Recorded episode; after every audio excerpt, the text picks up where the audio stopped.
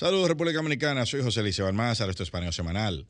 Dando las gracias a Dios, como siempre, en primer lugar, por permitirnos estar aquí con ustedes y a ustedes por brindarnos el favor de su sintonía cada sábado por esta Sol 106.5 FM. También en YouTube, nuestro canal Paneo Semanal y en el canal de Sol 106.5. Y también agradecerles por seguirnos en nuestras redes sociales, Instagram, Facebook y Twitter, Paneo Semanal, saludando como de costumbre cada sábado a mi compañero y hermano Luis José Polanco. Muy buenos días, Eliseo. Muy buenos días a todos nuestros queridos y amables teleoyentes que nos dispensan el favor de su audiencia todos los sábados en este su programa Paneo Semanal. Como siempre, haciendo un paneo por todas las informaciones internacionales y nacionales y temas interesantes como el que tenemos en el día de hoy en esta semana que ha transcurrido el Día Internacional de la Mujer.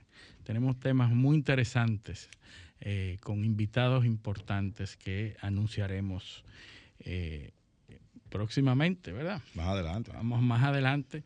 Eh, iniciamos... La, la, la, vueltica que nosotros damos siempre. Sí, nosotros damos una vuelta por toda la geografía mundial y queremos iniciar porque la semana pasada hablamos sobre la importancia de los semiconductores y de las sanciones que está aplicando Estados Unidos a China. Una sanción fuerte a través de los semiconductores. Y de los movimientos que, ha implicado eso porque los chinos no se han quedado sentados. Exactamente. Eh, Por eso inicio, porque eh, China que ha estado este último año creciendo un 3%, apenas un 3%, después de haber pasado crecimiento de doble dígito, pasa ahora y, acaban de salir los estudios de que el crecimiento que ha experimentado China de solo un 3%, que es el menor en, medio siglo, o sea, es el, el crecimiento más pequeño que ha ocurrido en China en los últimos 50 años. Es decir, las expectativas de crecimiento que Xi Jinping reiteradamente posicionó en alrededor de un 5 un 6%, pues no ha podido crecer lo que se esperaba. Xi Jinping, que acaba de ser ratificado por el Parlamento, lo habíamos hablado en octubre cuando fue elegido por el ah, partido. Una sorpresa. Una sorpresa. Nadie se esperaba eso. Nadie se Todo lo contrario. Eh, no era el favorito, sí. Xi Jinping no solamente era el favorito, sino que era el único. Ah, claro, sí. fue unánime todo. Fue completamente unánime. De los más de 3.000 miembros del Parlamento chino, unánime. ¿Tú sabes lo que significa eso? Se dice que había alguien que iba a votar que no. No llegó a la asamblea. no pudo llegar, ¿verdad? sí, presentó eh, bueno, vimos y lo, y lo, y lo seguimos y, cubrimos el, evento de la, de la presentación de la elección de Xi Jinping como el candidato del Partido Comunista chino, que todo se hace en una asamblea magna en donde se sincroniza y se y, se sigue un protocolo estricto, casi como si fuera un baile, ¿verdad? Una coreografía, se coreografía todos los movimientos eh, en esa gran asamblea de octubre, para que en marzo, que acaba de suceder, se lleve al Congreso la propuesta de continuar por un tercer periodo. Algo inédito. Algo inédito solamente hecho por, por Mao Zedong. Eh, Mao Zedong lo obtuvo, tuvo tres periodos, pero Xi Jinping se localiza y se pone como uno de los grandes líderes de, China ya. Entonces, en, el, en, el, en la asamblea del Partido Comunista en octubre, pues vimos un episodio eh, inaudito del expresidente Tao donde aparentemente es sacado, aparentemente no, aparentemente estaba hablando algo contrario. Y no portado un Tao. Y no, y un Tao estaba, fue escoltado casi a la fuerza. Fue invitado, sí. Invitado a salir compulsivamente. contra su voluntad, lógicamente. Eh, y entonces, eh, lo escoltaron fuera. Finalmente, en la semana que acaba de transcurrir, fue elegido Xi Jinping para un tercer periodo de cinco años y se ubica como el líder más grande de China. Ahí no hay problemas con el liderazgo. Lo que tiene problemas es el crecimiento bajo. Las sanciones que tiene Estados Unidos a China para acceder a la tecnología de la creación de semiconductores avanzados. Eso es un problema para China. Y segundo, un problema para acceder al petróleo, para reforzar el crecimiento, para reactivar su maquinaria económica. Entonces, eh, vemos que con bombos y platillos, China acaba de lograr algo inaudito también, que es lograr acuerdos diplomáticos entre dos eternos enemigos, rivales enemigos, Arabia Saudita e, e, e, Irán. Sí. ¿Verdad? Dos enemigos que han estado toda la vida matándose. Recordamos que Arabia Saudita tiene una composición eh, mayormente sunita y eh, Irán tiene una composición chiita, que son las dos, eh, las dos facciones de, los musulmanes, ¿verdad?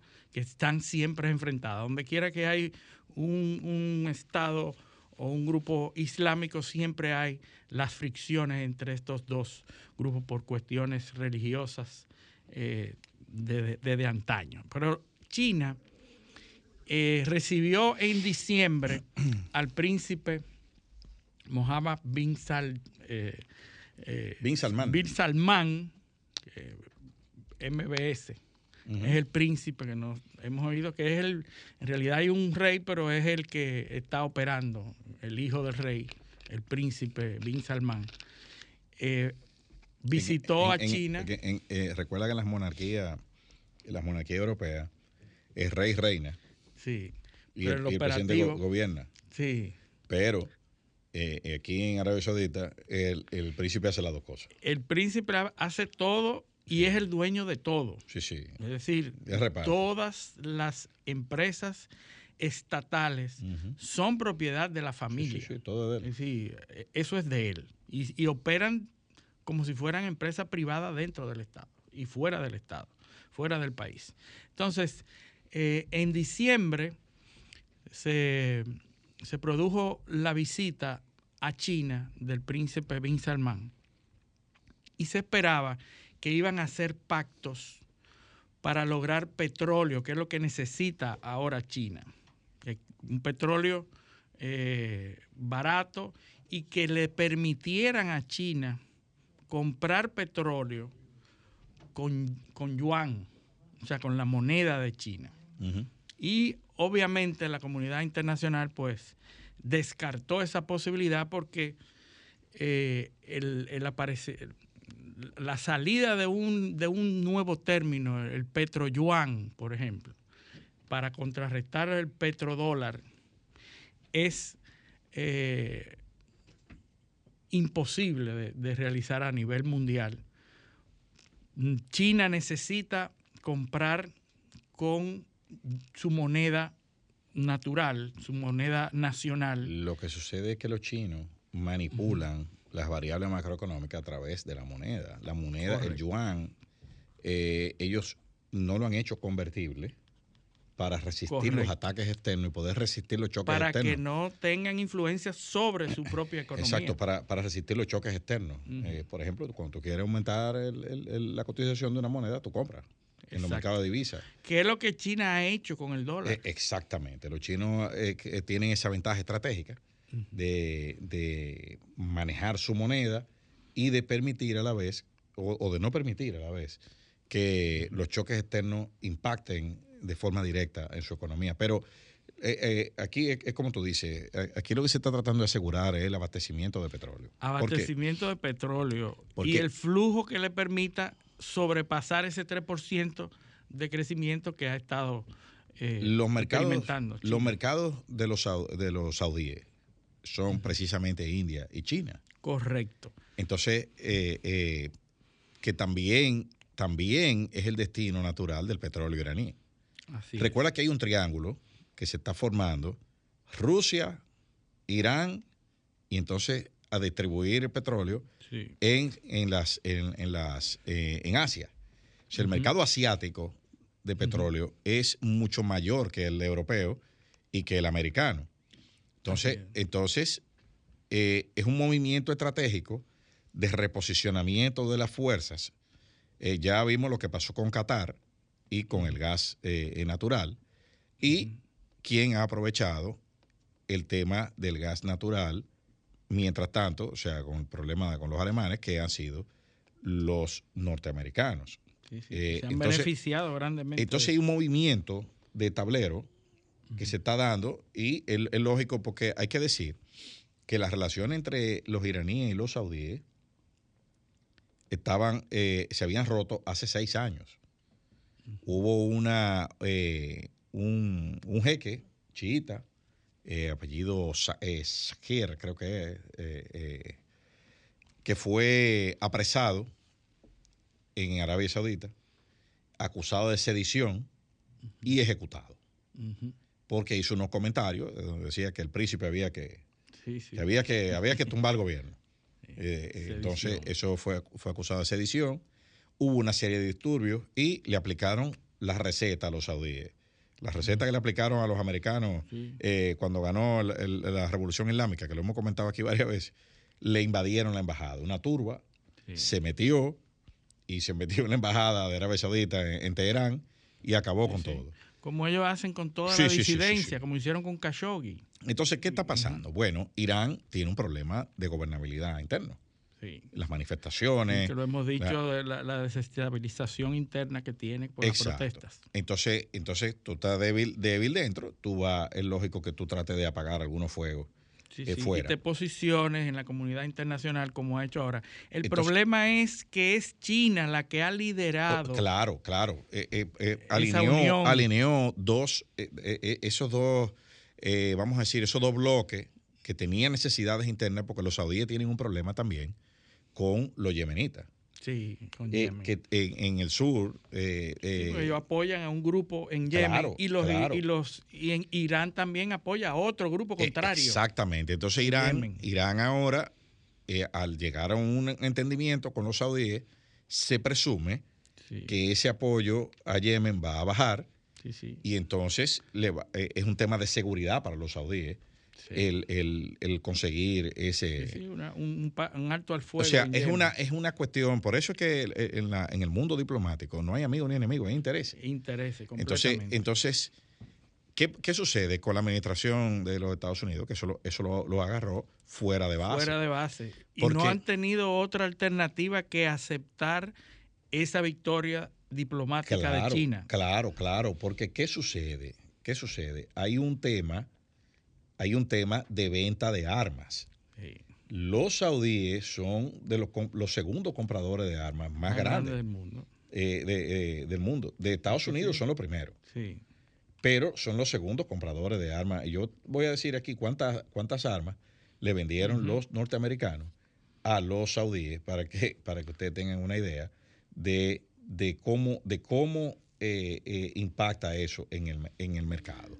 Eso es una cuestión de que son... Pero fíjate, yo nosotros hablábamos en, la, en la emisión anterior, el sábado pasado, de los semiconductores, Exacto. de las armas y del petróleo. O sea, si nosotros fuéramos a reeditar esa obra maestra de la antropología de Jared Diamond, en lugar de decir armas eh, armas, virus y acero, nosotros pudiéramos decir petróleo, semiconductores y armas.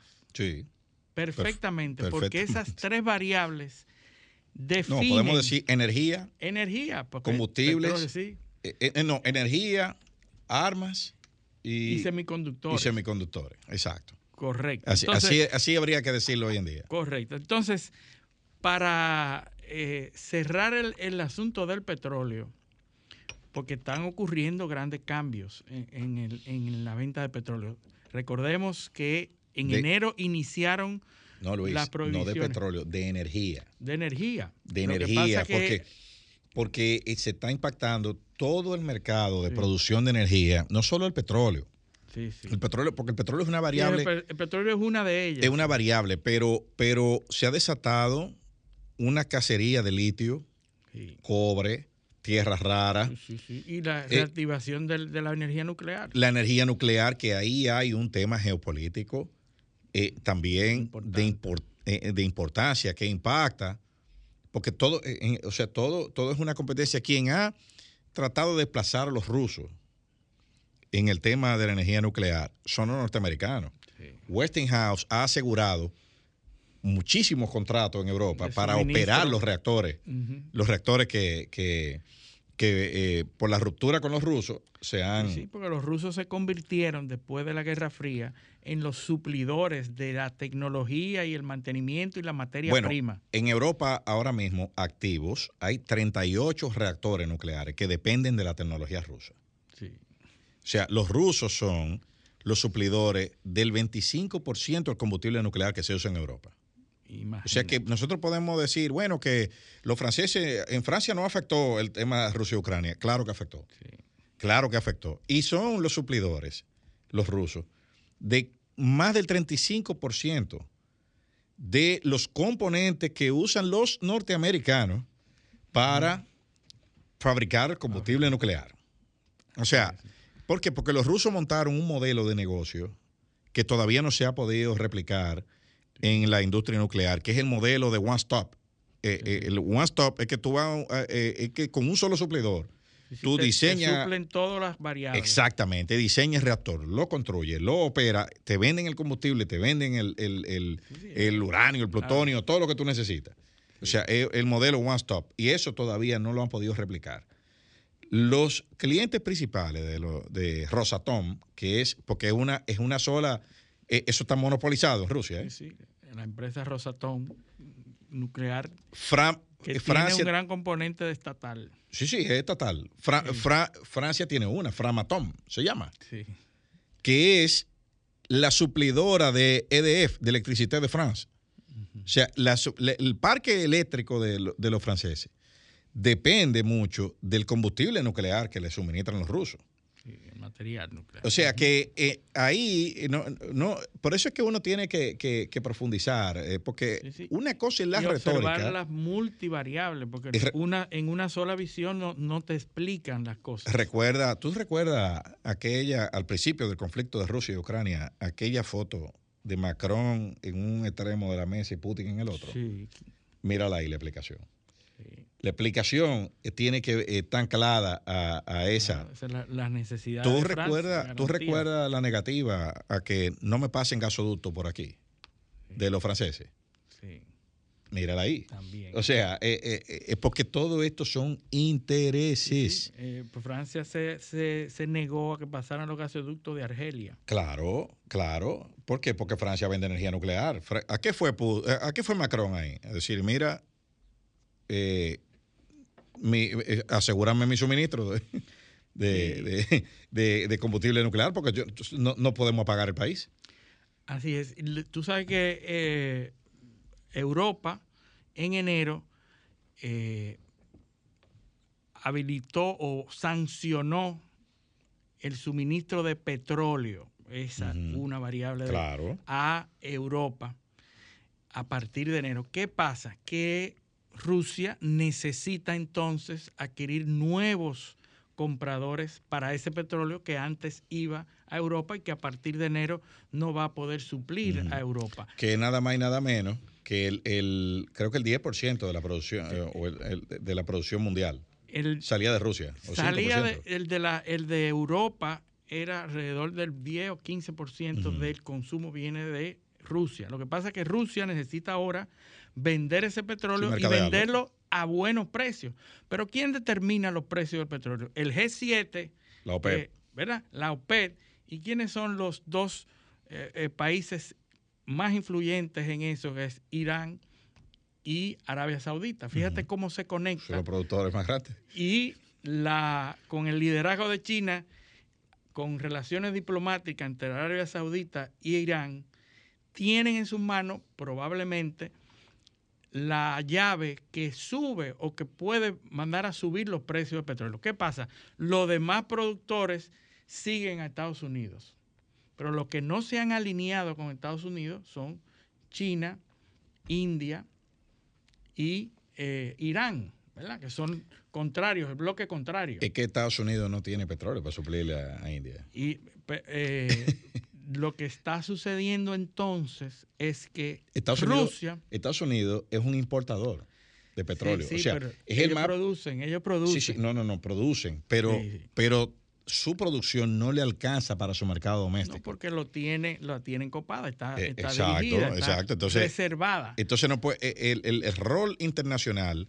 que ellos juegan en ese, en esa variable de petróleo, no de gas natural, porque no es lo mismo es limitado. Quienes sí tienen para venderle a los otros son los saudíes, y, los iraníes. Y, los rusos. que le conviene subir un poco más el precio, como le conviene a Rusia subir un poco más, porque ante la disminución de compradores, tú puedes compensar con un mayor precio. Por supuesto. Entonces, la aspiración de Rusia es subir el precio del petróleo a unos 100 dólares el barril.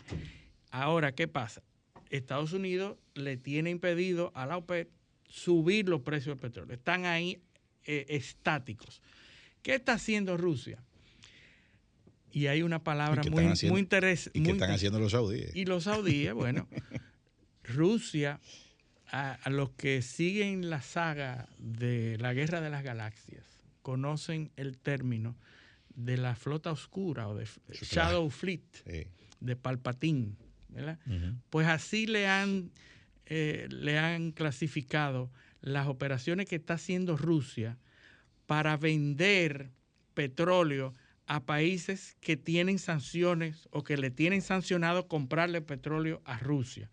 Lo que ellos hacen es que tienen una, una operación en donde pequeños tanqueros se llenan de petróleo y transbordan el petróleo a los grandes tanqueros que van finalmente a China, India, Turquía y Bulgaria. Que son los mercados grandes. Que son los mercados grandes que están necesitando petróleo, porque tienen grandes maquinarias y una, una, maquinaria económica muy alta que depende del petróleo. Pero Rusia se ha hecho con su flota oscura, la flota de Shadow Fleet de Rusia, con unas operaciones con unos pequeños tanqueros. ¿Pero de quiénes son esos tanqueros? De empresas europeas. Griegos. Griegos y muchos que son lo que muchos que se quedaron sin trabajo por mucho tiempo porque la economía del mundo viajaba en grandes flotas, en grandes naves, ¿verdad? Entonces se fueron correcto, entonces se fueron descartando los pequeñas las pequeñas naves y esas naves se quedaron sin, eh, muchos de ellos terminaban siendo deshuesados y, vendidos por metal. Nosotros en algún momento hablamos de eso. Pero ¿qué pasa con esos tanqueros pequeños, con esas naves pequeñas que se están, están siendo vendidas a empresas de Medio Oriente y Asia para hacer esa operación? Y frente a España, en Ceuta, eh, eh, por el canal de Gibraltar, ahí están en aguas internacionales haciendo los transbordos en aguas internacionales. Hay miles de personas o eh, comunidades eh, bioambientalistas que están criticando esto porque hay un peligro de que en esas operaciones se libere un petróleo impactando al medio ambiente, etcétera. Hay muchas cuestiones de seguridad. La, la realidad es que Rusia está bypaseando las sanciones a través de pequeñas flotas y grandes flotas que transportan el petróleo y que se trasvasan en aguas internacionales. Y entonces eso es la, flota oscura de Rusia. Pero fíjate cómo conectamos, eh, eh, que siempre, nosotros siempre lo hacemos aquí, conectamos esos sucesos con los temas históricos. ¿Tú recuerdas que aquí hablamos hace, hace ah, de todas las cosas que hemos hablado? la teoría del Heartland, de la masa de tierra. la masa de tierra que, es el centro, eh, la ventaja estratégica de una masa de tierra continua, que es la que conforman eh, eh, que es la que conforma Asia y Europa. Eurasia. Mira, o sea, mira, trasládate mentalmente, y eso se está discutiendo desde, el principio del siglo XX, porque nosotros pasamos de la talasocracia, que era el dominio de los mares, y los, grandes reinos tenía que el que tenía el dominio del mar era el, el líder Harold, Harold John Mackinder de la Sociedad Geográfica eh, de Inglaterra. Fue el padre de esa teoría de no ya, ya no es el mar. Hay que asegurar esta masa de tierra continua entonces tú te fijas cómo van los mercados China India Irán los saudíes o sea fíjate que no Ahí no hay, eh, todo eso forma parte de esa, de esa eh, eh, masa. Una especie de camino de la seda. exacto, sí. venciendo los lo desiertos. si tú ves, por ejemplo, la geografía china, tú te das cuenta que el, el, 90% de la población vive en el, en el extremo este. Así es. Porque el centro y el oeste son inhabitables.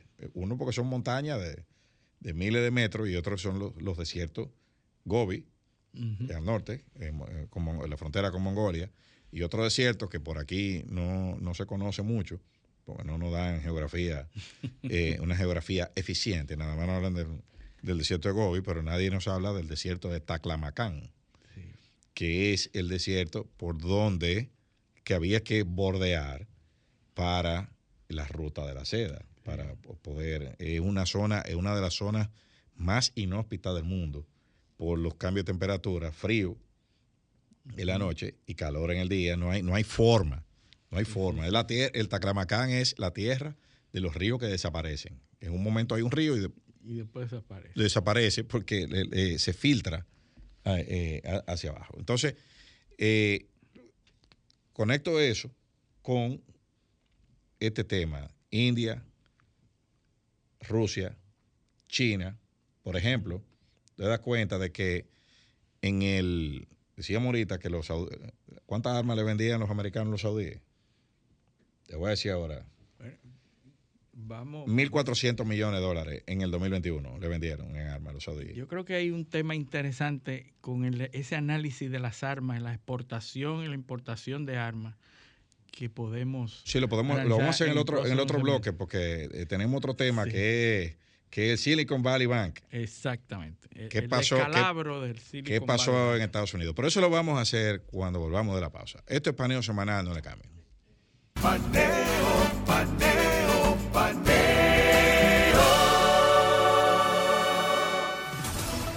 Sol 106.5, una estación del grupo RCC Miria.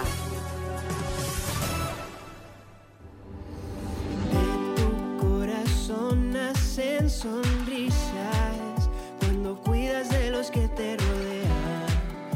Esa fuerza que muestras cada día irradia tu salud y tu alegría. Somos más fuertes de lo que pensamos.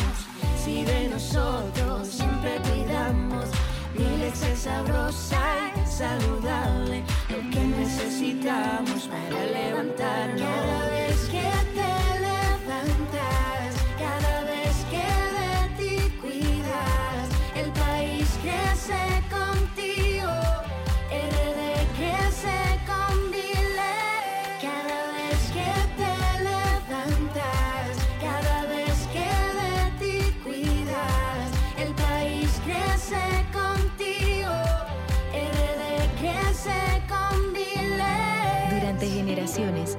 crecido sanos y fuertes con Milex, leche pura y saludable.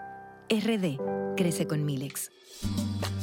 El dominicano, cuando quiere, puede, lucha como nadie para progresar. En su corazón, la esperanza crece, sabe que la fuerza está en la unidad. Dominicana, dominicano, somos vencedores si me das la mano.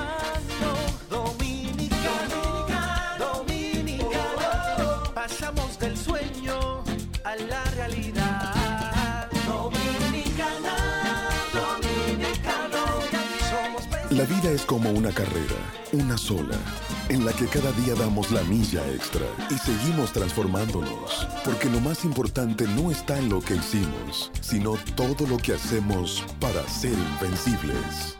Ban Reservas, el banco de todos los dominicanos. Tempranito cuando me levanto, el sol me alumbre en la mañana, me tomo mi café del campo, un cristal de caña, es natural de caña al 100%, la prefieren en la ciudad y en el campo también. Azúcar cristal de caña, naturalmente dominicana, disponible en supermercados y colmados en todo el país. Sol 106.5, la más interactiva. Paneo, paneo, paneo. Continuamos en Paneo Semanal por esta Sol 106.5 FM. También en nuestro canal, Paneo Semanal, canal de YouTube, y en el canal de Sol 106.5. También en nuestras redes sociales, Instagram, Facebook y Twitter, Paneo Semanal. Entonces, Luis, cuando nos fuimos a la pausa, íbamos a comenzar a hablar del tema de la, de la correlación de las armas, eh, del comercio de, mundial de armas. Entonces, los saudíes, que son de los principales compradores de armas del mundo, son eh, los principales compradores de armas norteamericanas. En el año 2021, los americanos le vendieron 1.400 millones de dólares en armas a los saudíes. Increíble. O sea, estamos hablando de un mercado, para que se tenga una idea, de un mercado que representa algunos 120 mil millones de dólares al año. Los saudíes le compraron solo a los Estados Unidos 1.400 millones de dólares de armas. Pero el segundo comprador de armas de los Estados Unidos en el año 2021 fue, ¿tú sabes quién? Un pedacito de tierra que tiene alrededor de 30 mil kilómetros cuadrados. Qatar. Qatar. O sea, Qatar compró casi mil millones de dólares de armas en Estados Unidos. Tú dices, pero, tú dices, ¿pero ¿para qué? Bueno, están O sea, cambiando petróleo por armas. Sí, Corea del Sur, eh, uno, un- un- uno que no sorprende, Sí, sí. ese compró 646 millones de dólares en armas. Sí, porque tienen la particularidad Corea del Sur de que compra, compra armas y vende armas Por también. supuesto, por supuesto. Porque uno de los mayores pro- productores incrementó el nivel de, de- de exportaciones de armas ahora con el conflicto de Ucrania. Ha incrementado grandemente su producción de armas y municiones. Pero- y los drones y todas estas armas de última generación. Ten en cuenta un dato, que, que son países que tienen conflictos, pero que tienen una presencia militar norteamericana importante. Sí, son Porque aliados el, el- norteamericanos. el próximo que te voy a decir es uno que tiene 12 bases norteamericanas, y ese es nada más y nada menos que Japón. Japón se está Japón. armando a una velocidad vertiginosa. Japón entre los años 2020 y 2021 Sí.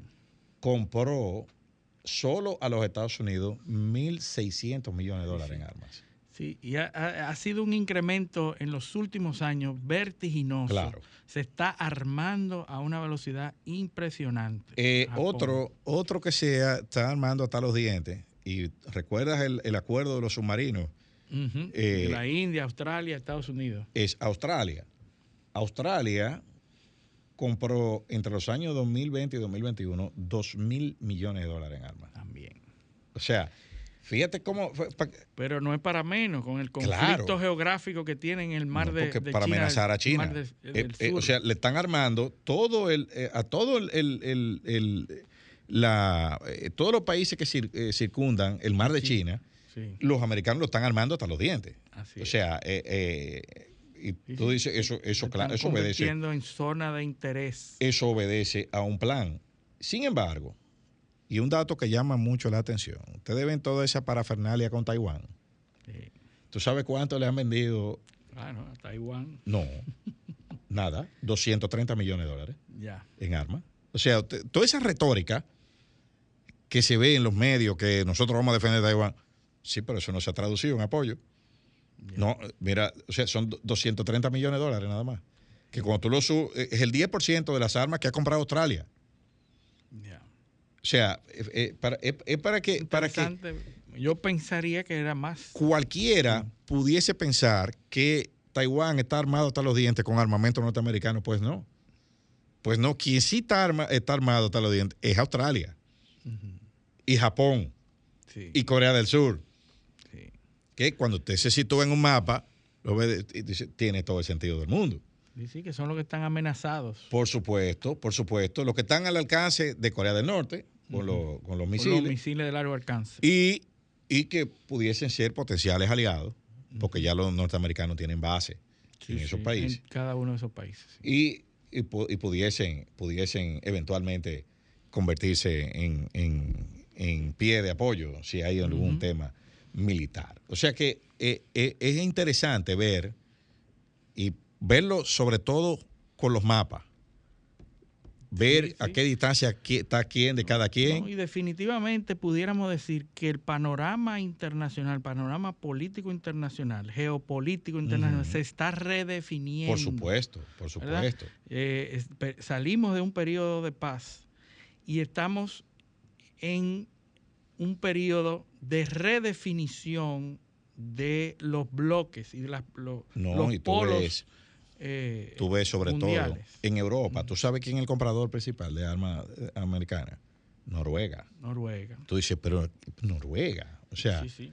pero sí, y fíjate, ¿cuál ha sido la posición, la posición de Noruega en el conflicto de Rusia y Ucrania? Se fue de una vez eh, eh, del lado.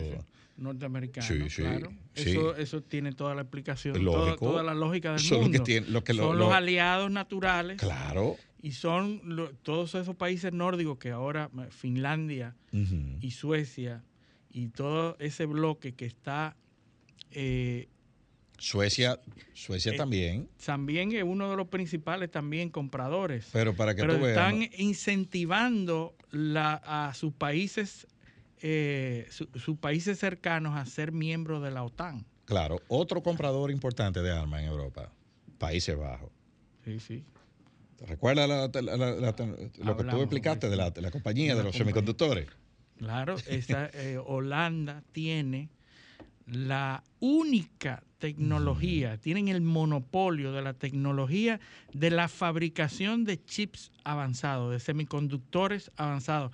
Y no la tiene más nadie en el mundo. Y ostenta, la doble condición porque, como tú dijiste ahorita, no son solo importadores de armas, sino que son exportadores. Exportadores. Porque, sí. por, e- por ejemplo, para que, para que, se te- para que tengan una idea de, de- de eso, de, de cuánta, o sea, compran 600 millones de dólares en armas, pero venden, venden 700.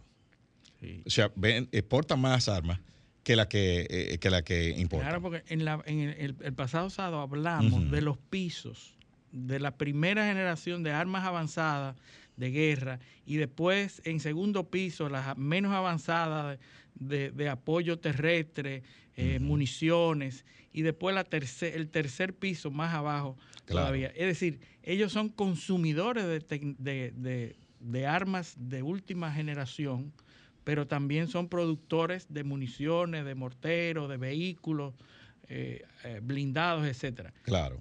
Sí que tienen esa doble condición, pero consumen armas de primera generación. Y así como hay de primera y de segunda generación, hay mercados primario y secundario. Sí.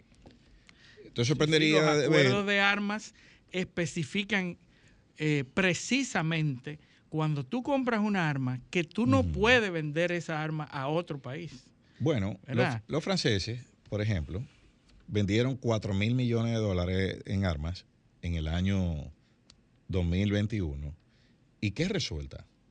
Que 2.200 millones de esos 4 mil se los vendieron a India. O sea, de segunda mano. ¿verdad? claro, claro. O sea, Sí. Eh, eh, ahí tú ves también, eh, tú explicas la política de, de India hacia el resto de Occidente. Recuerda que el, el primer, el, el- el- el presidente Modi, Ah, Modi, Moody, sí, el primer Moody. ministro, Moody. Moody, el primer ministro Moody, no tenía visa norteamericana por, viola- por acu- acusado de violación a los derechos humanos. Sí. ¿Y cuál es el reclamo de India ahora? Que le permita acceder a los componentes para ellos fabricar armas. Para ellos fabricarla. De hecho, ahora está haciendo, eh, eh, hay un artículo que salió de que probablemente eh, flexibilicen ese, Sí. ese asunto de las Democraticen. democraticen y los matrimonios de igual género y una Sí. cantidad de cosas que serían impensables en la India, pero ya ellos están en esa posición para acceder a esos mercados. Eso está un poco difícil, porque el, el que, el que ve el, el mosaico cultural que hay en India, pues la- no, vue- vuelvo y digo, el- uno de los errores nuestros, al la historia y las ciencias sociales, ser, tener una visión tan eurocéntrica, nosotros concebimos los países, los sistemas de gobierno con una visión totalmente occidental. Occidental. Y ese es el choque que, Sí, que por hay. eso no entendemos eso. No, no, no, eso, no, eso aquí no se entiende. O sea, la patrona de derechos humanos lo traza Occidente. Pero eso no, eso culturalmente ahí, eso no es. eh, eso, eso eh, es como guardando la distancia, como muchas infracciones que hay aquí, que son penadas, que deben ser castigadas, pero que socialmente eso no, no importa. no importa. O sea, que agarrar, entrarle a fuetazo a un niño, eso es, eso, eso es parte de la, de la- de la crianza, por ejemplo. Sí, sí, no, nosotros lo vemos como bueno y que y, Sí, sí. y lo bueno es allá que no hay que no importa cuando te dan la pela. No, no, y un Sí. síndrome, eh, y se desarrolla un síndrome de Estocolmo. Sí. Eh, eh, aquí dice, yo soy así por la pela que me dieron. Sí, o sea, sí, eh, yo le agradezco. Sí, bueno. O sea, una- una cuestión- ese, ese es otro tema. Sí, sí, no, no, pero eh, eh, lo que te digo que como he aceptado, va- tú sabes. Va a llevar muchas críticas. Que, no, claro, pero es lo que te digo, he aceptado, pero eso no debe ser. Sí, son cuestiones cu- de Culturales, cada, so- diferentes. cada sociedad tiene, tiene su, su cultura. Pero es bueno hacer estos análisis para que la gente vea por, por qué, por qué fulano se movió, por qué fulano dijo que no, y por qué te apoya aquel. Intereses. Intereses, intereses.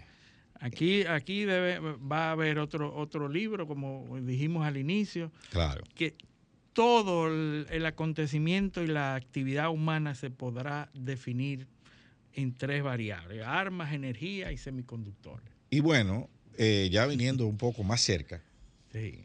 eh, esta semana se produjo un, un evento, eh, ayer precisamente, la que es la intervención por parte de, del regulador eh, norteamericano del Silicon Valley Bank.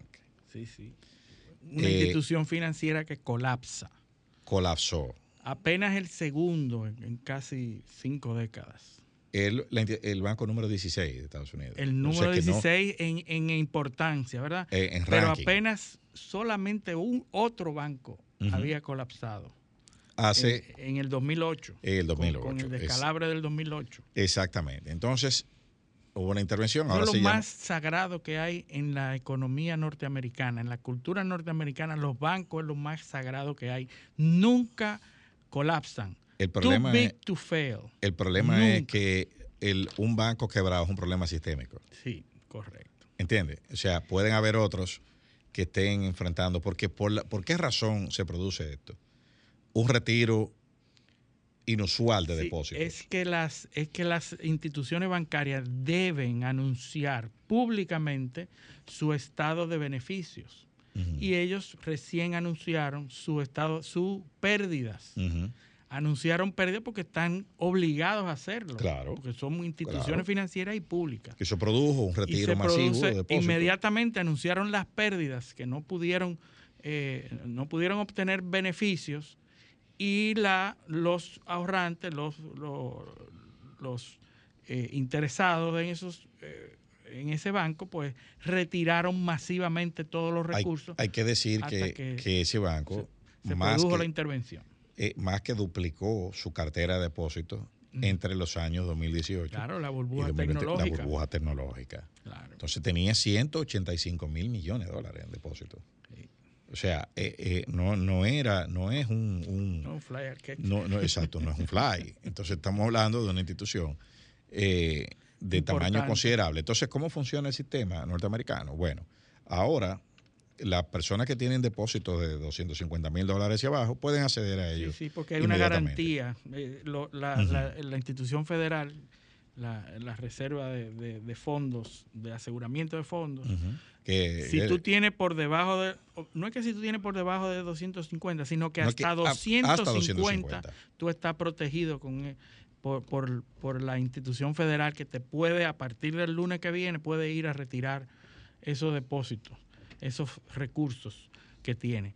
Eso es un problema, como tú dices, un problema sistémico. Define claramente la situación económica que hay en los Estados Unidos, sobre todo del, de las empresas tecnológicas que han experimentado pérdidas cuantiosas. Por ejemplo, ya Elon Musk no es el hombre más rico del mundo. Ha sido desplazado por la, la- la empresa que tiene Louis Vuitton, ¿verdad? De Nara Nord. Exactamente. Grupo LVMH. LVMH.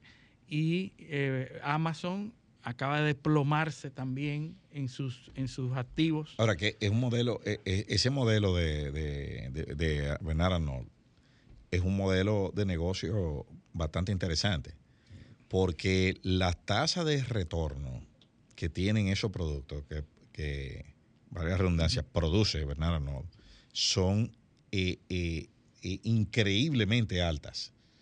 O sea, producirte un artículo que cueste, que cueste hacerlo menos de 50 euros y venderlo por mil, eh, es una, es un, es- Se hace, son los mismos materiales. La Sí, diferencia sí, sí. es el branding. exactamente, Es darle valor solo por el hecho de la marca. así es. Y, y la- y- y el carteras, sistema- los artículos de belleza. y el sistema de comercialización y dominar también la- eh, la- la- el proceso de fabricación y los materiales. Así es. Por eso es que los chinos, eh, los chinos y los turcos, se han bañado de dinero. Correcto. Con- duplicando y, y falsificando los productos. Claro, no- bueno, es que no se sabe si Muchas son falsos. veces salen hasta con la misma calidad que muy es que difícil. salen del mismo sitio. Sí. O sea, todo, todo lo, lo- lo- Porque las fábricas están en esos mismos lugares. no, las fábricas están en el norte de Italia, pero la manejan chinos. O sea, el, el- el supervisor eh, es italiano, pero lo que hacen los productos son chinos. Son chinos. Entonces, hay una transferencia de tecnología. Eh, entonces, otra vez historia, la ruta de la seda, Sí, pero a la inversa. a la inversa. Ahora a la inversa. Ahora yo agarro eh, el, el- el patrón de estos zapatos, este material, y lo mando para China. Entonces, y en China lo replico. Sí, sí. Entonces, ¿qué pasa? Que cuando tú haces ese, ese, ese zapato en Italia, eh, al artesano le tocan, al- al- a la fábrica, le tocan 25 euros por, por par. Pero él lo hace en China y le tocan 100. Sí. Le tocan 100 con los, con los materiales. Entonces, Es más rentable Claro. y lo hacen igual. Es el mismo zapato con el mismo material y le pegan la etiqueta. Por eso que hay un gran problema en la, en la propiedad intelectual. En la OMC, uno de los puntos más álgidos es el problema de la propiedad intelectual y el problema que tiene China con la propiedad intelectual. Claro, y no hay que también, pero se han segmentado los mercados, porque en Europa existe la cultura de, de comprar cosas que no son, eh, que no sean imitaciones. Sí. Eh, ¿dó- ¿Para dónde va eso? O para Latinoamérica, eh, para Asia también. eh, Sí, sí, sí. Corea del Sur es uno de los consumidores más grandes que tienen esas marcas. Las sí, marcas de pero- lujo Pero, la, pero también, pero también las, la- las réplicas. y en otro nivel. Pero allá es muy común ver a personas en el metro, en el, en el tren, con, con Sí, sí, marcas sí. Louis Vuitton y abrigos y carteras y Ojo, lentes ojo, que las réplicas, las réplicas no son baratas tampoco. O sea, tú hablas de un zapato que te cuesta eh, en, en mil euros, por ejemplo, mil dólares en la tienda, eh, una réplica cuesta 300. O sea, que no son baratas. Pero tú hablaste del modelo de negocio. Claro. Una, una cosa es el costo de producir Y ese otra cosa es lo artículo que tú y ese es lo que tú lo conviertes a través de un branding, a través de una marca. Y si ellos sacan, le sacan dinero, imagínate tú el que el otro que Eh, lo hace. Exacto, es lo que, es lo que, es lo que estoy diciendo. O sea, eh, eh, el- el- eso ha abierto un mercado para, para los que tienen industria, que son los chinos, eh, que eso eh, eh, eh, es grandísimo. Gran- o sea, una cosa enorme. Y ganan mucho más que... gan- ganan muchísimo también, igual que el, que el dueño de la fábrica. Eso O es sea, así. eh, Bernardo no le abre un mercado de miles de millones de dólares a los otros que vienen imitando abajo. Bueno, pero y- eso, eso significa... parece que no compiten, ¿eh? Porque, porque la ganancia del grupo de Bernardo Arnold siguen, sigue subiendo. subiendo. Sigue subiendo. Eso es así. Y, la, y las imitaciones también siguen. siguen Ese, eso es lo que, lo que está marcando en esta época, es una, una disminución de las marcas y las empresas tecnológicas, como es obvio, porque hay, hay muchos... Pero son ciclos, eh, porque ya son ciclos. La, burbuja del, del, punto com también. El punto com sucedió, subieron a un, a, un, a un nivel y después se descalabraron. Y lo mismo está pasando ahora con Amazon, con Tesla, con, con, con todas las demás marcas tecnológicas de, de, de, esa nueva burbuja que está ahí. Pero eh, yo, yo, yo, veo, eh, pero por, ¿por qué es una burbuja? Quizás sobre eh, eh, una, una... una... sobrevaluación o una apreciación. Eh, ficticia. ficticia porque tú entiendes. Y además, a falta de cualquier otra cosa, cuando hay, cuando hay estabilidad económica, cuando hay paz, cuando hay cosas, la gente necesita darle destino a sus recursos e invierte en ese tipo de, empresas. Yo entiendo que durante la pandemia también esas ah, empresas se sobrevaloraron. exacto, porque hubo un aumento eh, inesperado de la demanda de los servicios de, tecnología y de productos tecnológicos y entonces pues eh, la, eh, eso, eso respondió a, esa coyuntura, pero ya, ya no es así. Bueno, eso es así. Nosotros, hay un tema que quizás rápidamente podamos tocar, que es el tema de la demanda de la compañía Dominion a la cadena Fox. O sea que Dominion es la cadena, es la empresa que produce las máquinas de votación de las elecciones norteamericanas. Entonces, esas máquinas de votación, Dominion, que es la empresa, sufrió mucho el proceso de descrédito que se produjo en las elecciones anteriores, en el, 2000, eh, en el 2020. Sí. Eh, esa cadena, eh, durante los, el periodo de noviembre a enero, estuvo difundiendo las ideas del, en ese momento, oficialista presidente de, Estados Unidos, Donald Trump, que decía que las elecciones le fueron arrebatadas, que fueron robadas, que hubo fraude. Y eso no fue lo que, dijeron los, demócratas eh, cuando ganó Trump. Cuando ganó Trump. Entonces, ¿qué pasa? Quienes se vieron afectados más grandemente fueron, fue la empresa Dominion, que era la que en la mayoría de los estados manejaron las elecciones, las máquinas de las elecciones Dominion. Entonces Dominion viene ahora con una demanda a la cadena Fox en donde le indica al tribunal que Fox, sabiendo que era mentira, mantuvieron la narrativa de que las, de que las elecciones fueron robadas. Y que Fox, sabiendo que no fue así, mantuvieron esa narrativa para ayudar al presidente. ¿Qué, ¿Qué importancia tiene esto? Bueno, que en los tribunales, cuando llega a un juez, se aportan todas las pruebas y todas esas pruebas se hacen públicas. Entonces ahí salieron los emails y los mensajes de texto de todos los involucrados en la cadena Fox. Y ahí están saliendo maravillas de lo que los eh, anchormen, eh, ¿cómo se llama? Sí, sí, los conductores. Los conductores de, de, Fox pensaban y le decían al otro y se comunicaban uno a otro. Muchos de esos mensajes dicen que sabiendo que están perdidos, mantuvieron la narrativa en la televisión. Decir, bueno, esto, esto no lo salva a nadie. Tú recuerdas, tú, recuerdas, tú recuerdas lo, que, lo que decía Roger Ailes, ¿verdad?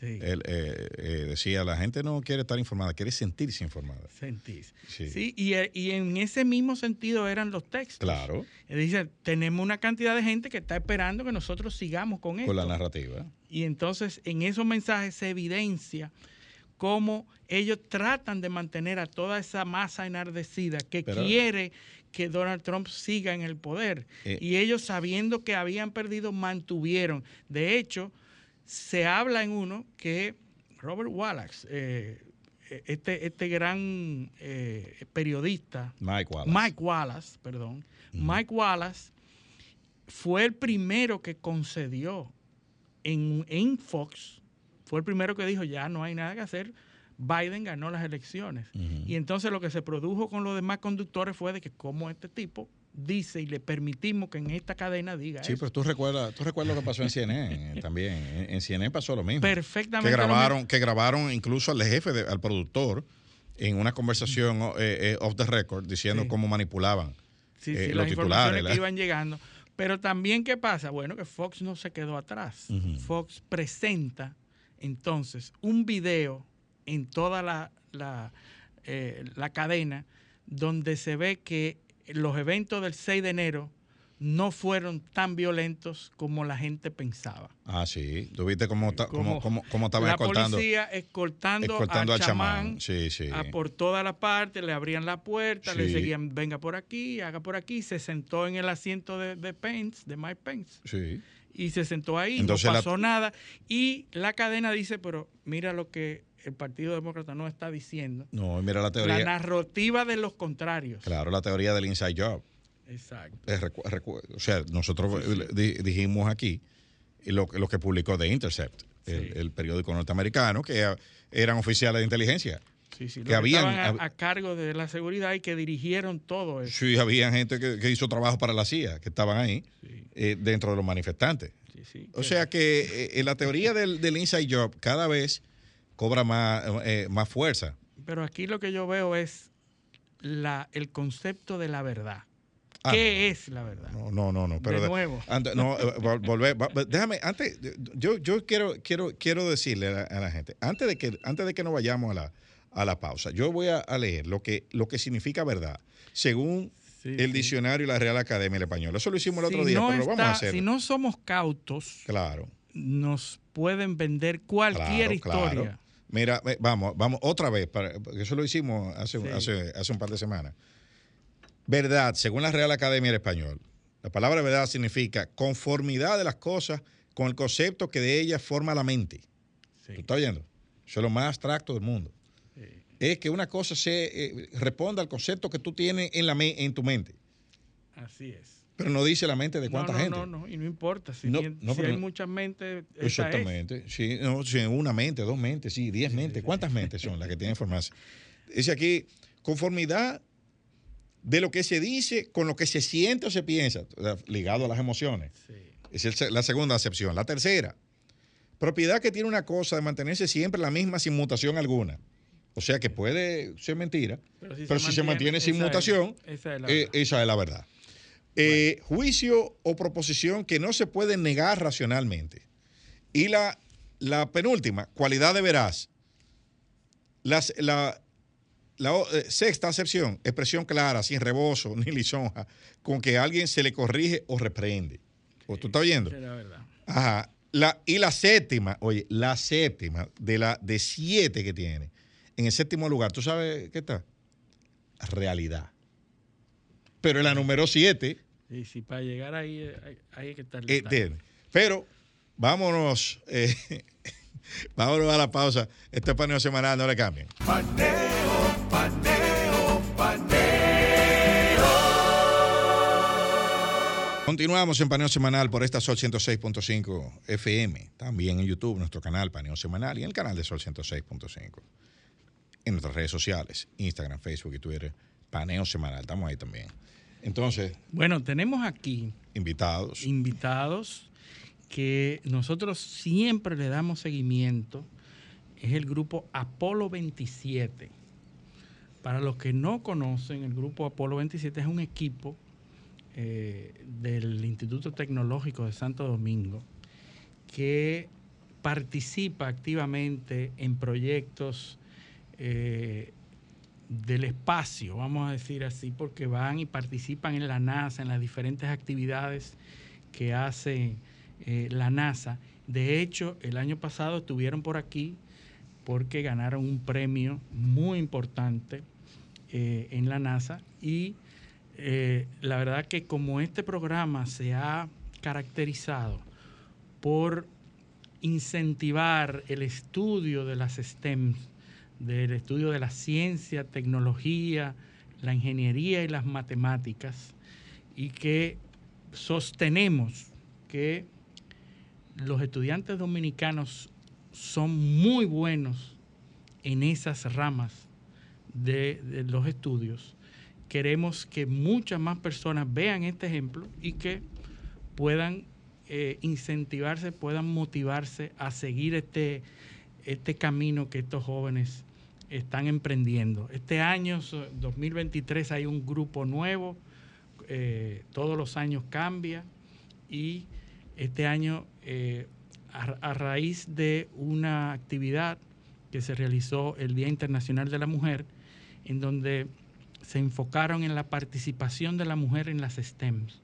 Y nosotros hemos querido traerlos para que nos hablen de sus experiencias como grupo en las actividades que van a hacer y además particularmente en el rol de la mujer en la participación de las STEM. Que por lo visto es mayoritario aquí. Aquí es mayoritario. 24. Eh, Muy o sea, buenos días a ustedes y gracias por acudir a esta invitación. Gracias a Muchísimas gracias, de verdad. Bueno, comiencen diciendo sus nombres, Su carrera. sus carreras, porque eh, yo quiero que cada niña y, y, y, y, jovencita que está en su casa o está oyendo, va con su papá en el carro, las escuche y vea que sí se puede.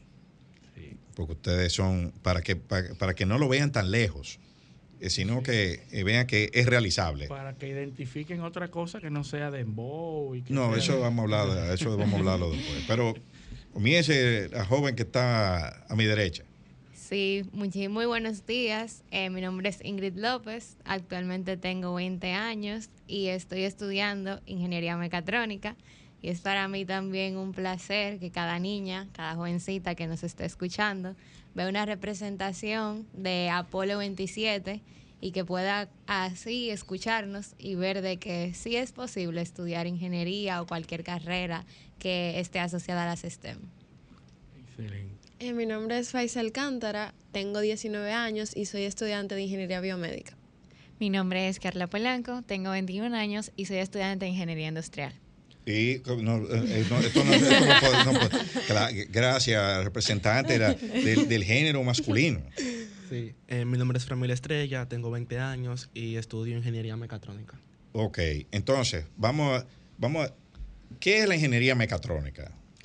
Bueno, es una área de las ingenierías que se encarga de combinar diferentes en oficios de diferentes áreas. Mecánica, electrónica. Mecánica, electrónica. Buscamos hacer en solventar problemas de la sociedad por medio de en, aparatos, maquinarias que sean, tengan un grado de inteligencia, automatización y mejoren la calidad de las personas. Perfecto, la, o sea, y la, la, eficiencia en las tareas. Exacto. Exactamente. Entonces, la, biomédica. biomédica. biomédica es una área de las ingenierías que se encarga de juntar los principios de la ingeniería y de la medicina para poder resolver los problemas del área de la salud y el área de la biología. Bien. Industrial. El área industrial es una rama de la ingeniería. Que es la más tradicional de todas. sí. eh, o sea, sí, porque tiene, es la carrera que tiene, tenemos más tiempo oyendo eh, que de su existencia. Sí, como seguía diciendo, que se encarga de combinar todos esos principios de la ingeniería para solventar problemas del diario vivir, eh, optimizando los recursos, ya sea de tiempo, económicos y demás, eh, todo en pro a las empresas, procesos y demás. Fíjate que los, los tres han dicho resolver problemas. Sí. O sea, uh -huh. es, es, esa, esa es la, la yo creo que la, el propósito de la existencia de las ingenierías, de todas, sí. es la solución de problemas. ¿Y por qué eh, yo hago énfasis en eso? Porque eso cambia la mecánica de razonamiento. Los ingenieros razonan diferente al, al resto de la... De, una respuesta a... Por supuesto, o sea, son identificadores de problemas y de soluciones. No como decía Facundo Cabral eh, eh, sobre los argentinos, decía que los argentinos anteponen eh, un problema ante cada solución ante cada solución. Sí, es, es un problema. Ellos no tienen manera de saber quién es Facundo Cabral porque es un tema. Pero por eso, por, por eso, claro, claro, claro. Los, los oyentes. De gente sí. de más edad. Así, ¿por, qué se, ¿Por qué se llama Apolo 27, el grupo? Bueno. ¿Y cuándo, cuándo surgió? ¿Qué tiempo tienen? Bueno, eh, empezamos en el año 2019 de mano de Catherine, que fue nuestra primera capitana. Ella vino del Liceo Científico de Tenares, donde ellos fueron el primer equipo a nivel de secundaria en participar en el país. Entonces, cuando ella sale de Tenares, que viene a la Universidad de Intec, ella quiere traer el proyecto a nivel universitario a nuestro país. Entonces, de mano de cuatro compañeros de ellas, eh, de eh, ingeniería mecatrónica e ingeniería mecánica, ella busca eh, comenzar este equipo y, y- y dar esa solución de que sí se puede también en el área de la, Claro. de la categoría de universidades. Entonces, luego se viene qué nombre va a tener nuestro equipo. Entonces, se inicia con Apolo, que fue la primera misión eh, de llevar, eh, o sea, de ir a la luna. Y 27 viene por el día de nuestra independencia. Para que se sepa que son dominicanos. ¿verdad? Me imagino que eventualmente vendrá un, grupo Artemis, porque ya la, la misión El, Artemis el Liceo de viene. Tenares, su equipo Sí. se llama Artemis 17 porque en el 2017 fue que inició su equipo. Ah, míralo ahí. Entonces somos como una familia, Ajá. Artemis y Apolo. Y Apolo, sí, sí. Artemis es el continuador de Apolo. De Apolo, Apolo es el dios de la guerra, varón, y Claro. Artemis. Eh, eh, la- para que tú veas que está en eso. Sí, una, dualidad, una- una dualidad. Pero interesante. Eh, el año pasado, ¿qué, fu- qué fue, ¿cuál fue la participación el año pasado y cuál es la, la la participación que se espera este año? Bien, realmente el año pasado, como usted bien dijo al inicio del programa, Apolo 27 ganó el premio STEM Engagement Award, que es básicamente reconocer a ese equipo que tuvo el mayor desempeño en cuanto a la divulgación del STEM, de los STEM y también de ese compromiso con su sociedad. El año pasado nosotros eh, como equipo realmente dimos a demostrar eso, o sea, la sociedad dominicana fue partícipe de todo ese compromiso y empeño que nosotros le pusimos en la divulgación de las STEM mediante visitas escolares, actividades como lo fue el STEM Tour, que esa fue nuestra actividad mayor, o sea, los representantes de la NASA cuando vieron esa actividad dijeron, wow, realmente nosotros no habíamos visto una iniciativa así en esta competencia y ustedes la trajeron. Entonces, eh, por asuntos así, nosotros eh, nos destacamos ante países como Puerto Rico, Rusia, México y demás y fuimos los ganadores en esa categoría. Y ci- ciertamente hay, hay un boom en las, en las STEM. eh, y lo digo porque yo tengo, yo tengo hijos de diferentes edades. Y el pequeño, que tiene 10 años, es lo que es- todo ha sido lineal, coherente en eso. ¿Qué tú quieres ser? Bueno, yo quiero eh, ser, me dijo en estos días, ingeniero de transporte. O sea, eh, eh, En eh, logística y transporte. Sí, porque ya, ya no es carro, es transporte. transporte. O sea, Cambia eh, la eh, visión, sí. ¿Entiendes? Sí, tiene 10 años. Eh, y, y todos los, los, los- los niñitos, a los que tú le preguntas, todos quieren eh, una, eh, una, una carrera De eh, STEM. de STEM. O sea que, eh, y, y el- y el approach de la enseñanza, las matemáticas, es totalmente Vital. diferente a lo que, a lo que nosotros eh, eh, pudimos ver. Entonces, ustedes han sentido ese, ese feedback también cuando ustedes van a los, Sí. a los Sí. colegios, le hablan a los niños. A los, Por Realmente- ejemplo, nosotros realizamos visitas escolares semanal. Hemos trabajado con estudiantes de secundaria, con estudiantes de primaria también. Y realmente el impacto que uno ve cuando uno le transmite el tipo de educación STEM es diferente. Ellos se quedan diciendo como, ¿cuándo ustedes vuelven otra vez? Eh, ¿Cuándo vamos a tener otra clase así? Porque lo bueno de la educación STEM es que es algo no solo teórico, sino que el estudiante puede interactuar con lo que está aprendiendo, que yo creo que es lo más importante, no solamente decirle a los niños, esto funciona de tal forma, sino incursionarlos en cómo eso funciona y que ellos interactúen con ese tipo de funcionamiento. Nosotros llegábamos a desarmar a ver lo que tenía adentro. O sea, era la, la curiosidad de la generación nuestra, era déjame ver qué tiene adentro. Pero ahora es cómo funciona. O Exactamente. sea, es, es la- es- el proceso completo. eh, entonces, Exacto. por eso era que yo le, le- le dije, por eso fue que le dije al principio, que los, cuando ustedes insistieron en, en todos, dijeron lo mismo eh, por separado, en el tema de, resol- de la solución de problemas, esa es la línea temática de, de- de la educación STEM. Es eh, aprender primero a identificar los problemas y después entonces cómo solucionarlo. el, el análisis. O sea que la generación, una próxima generación va a ser muy, o sea, el, el approach va a ser muy diferente al, al- an- ante los desafíos eh, cotidianos. Tú sabes que la, la, cuando nosotros estudiamos la educación... Voy a hablarle de arqueología. Eh, vamos a hablar de historia arqueológica. Nosotros oímos de manera frecuente, ¿para qué me va a servir eso? ¿Tú te acuerdas de eso?